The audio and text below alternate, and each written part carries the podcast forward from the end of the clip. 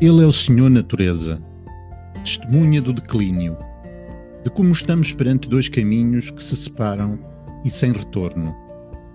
Através dos seus olhos e experiências, milhões de espectadores em todo o mundo assistiram pela primeira vez ao desenrolar do mundo natural.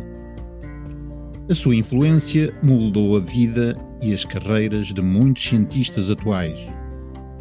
Aos seus 93 anos, dá-nos, uma vez mais, um depoimento, na primeira pessoa, desse mundo em perigo e dos seus desafios e soluções que nos esperam. A biodiversidade e a desflorestação, a pressão demográfica e as novas fontes de energia.